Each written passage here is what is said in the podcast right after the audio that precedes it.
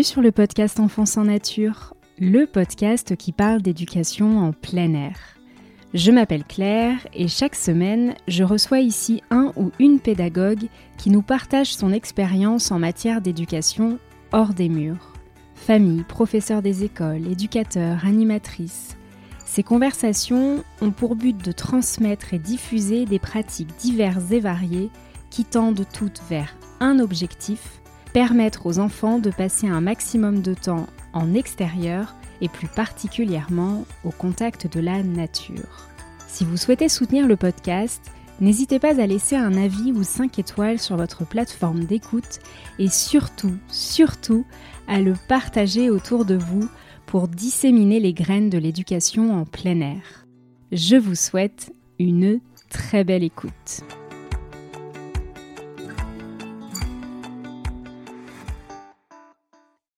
Aujourd'hui, pour ce premier épisode, je vous invite à nous poser et à tenter de répondre à la question mais pourquoi grandir dehors?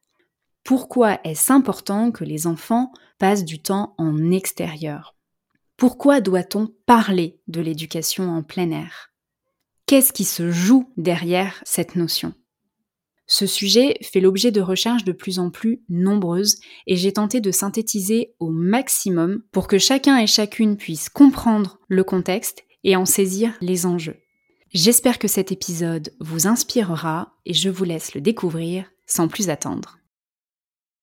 Depuis plusieurs années, en Amérique du Nord et en Europe, de nombreuses études ont été faites pour évaluer les conséquences d'une déconnexion à un environnement naturel durant l'enfance. Et malheureusement, elles sont plutôt négatives.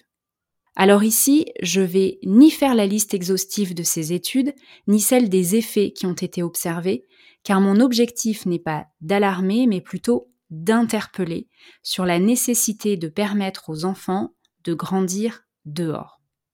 L'une des premières personnes à avoir pris la parole sur le sujet il y a 15 ans déjà et Richard Louv, un journaliste américain qui a publié le résultat d'une longue enquête dans un ouvrage que l'on trouve en français sous le titre Une enfance en liberté. Il y développe la notion de déficit de nature ou syndrome du manque de nature pour désigner un ensemble de symptômes et de signes cliniques que présentent des enfants éloignés de la nature. Selon Richard Louv, en seulement 30 ans, c'est-à-dire une génération environ, la relation des enfants à la nature s'est profondément modifiée. Alors que la plupart des parents et grands-parents interrogés relatent des souvenirs d'enfance en nature aussi joyeux que nombreux, les enfants qu'ils rencontrent au cours de son enquête sont non seulement déconnectés de l'extérieur, aussi bien physiquement que psychiquement, mais en plus ils présentent pour beaucoup d'entre eux des symptômes spécifiques. Et ça, ce n'est pas Richard Louv seul qui le dit, puisqu'il est journaliste et non médecin, mais diverses études qui ont été effectuées sur le sujet, et si vous souhaitez y jeter un œil, je les mettrai toutes en référence de l'épisode. On peut distinguer les différents types de symptômes constatés, voire même les maladies dans certains cas, selon deux catégories. Sur le plan physique, d'abord le risque d'obésité, de maladies cardiovasculaires ou encore de diabète augmente à mesure que les enfants diminuent leur temps d'activité en extérieur.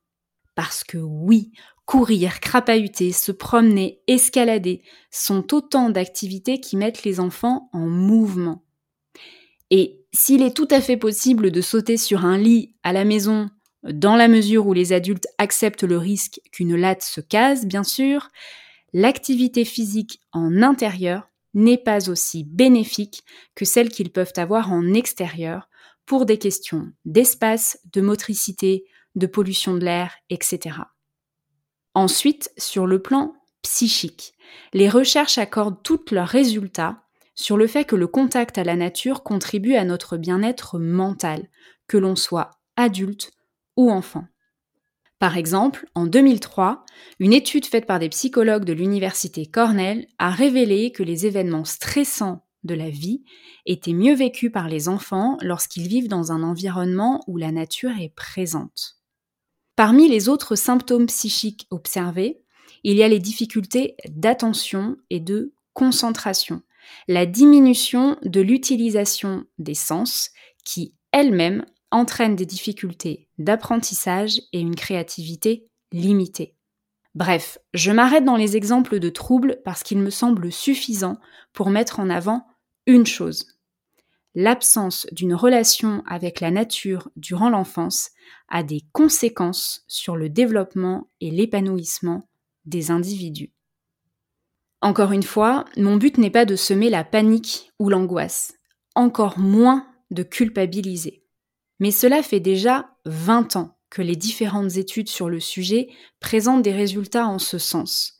Et je crois qu'il est de notre responsabilité d'en prendre conscience et de nous en préoccuper pour assurer le bien-être des enfants et faire en sorte qu'ils grandissent dans un cadre qui réponde à leurs besoins. Je parle de culpabilité. Et la question que l'on peut se poser en écoutant tout ça, c'est comment et pourquoi en une seule génération cette déconnexion au vivant a eu lieu. Les raisons sont nombreuses. La disparition d'un environnement naturel au profit d'un environnement urbanisé. On peut par exemple penser aux banlieues et quartiers défavorisés dans lesquels les grillages et le béton remplacent les arbres et la terre. Ou encore les espaces naturels sauvages qui ne sont plus si sauvages tant leur rareté augmente leur fréquentation. La virtualisation du monde, bien sûr, avec la télé, les téléphones, les ordinateurs, qui nous coupent de l'extérieur. Une autre des grandes causes de cette coupure de l'environnement naturel est la croyance selon laquelle le monde extérieur est dangereux.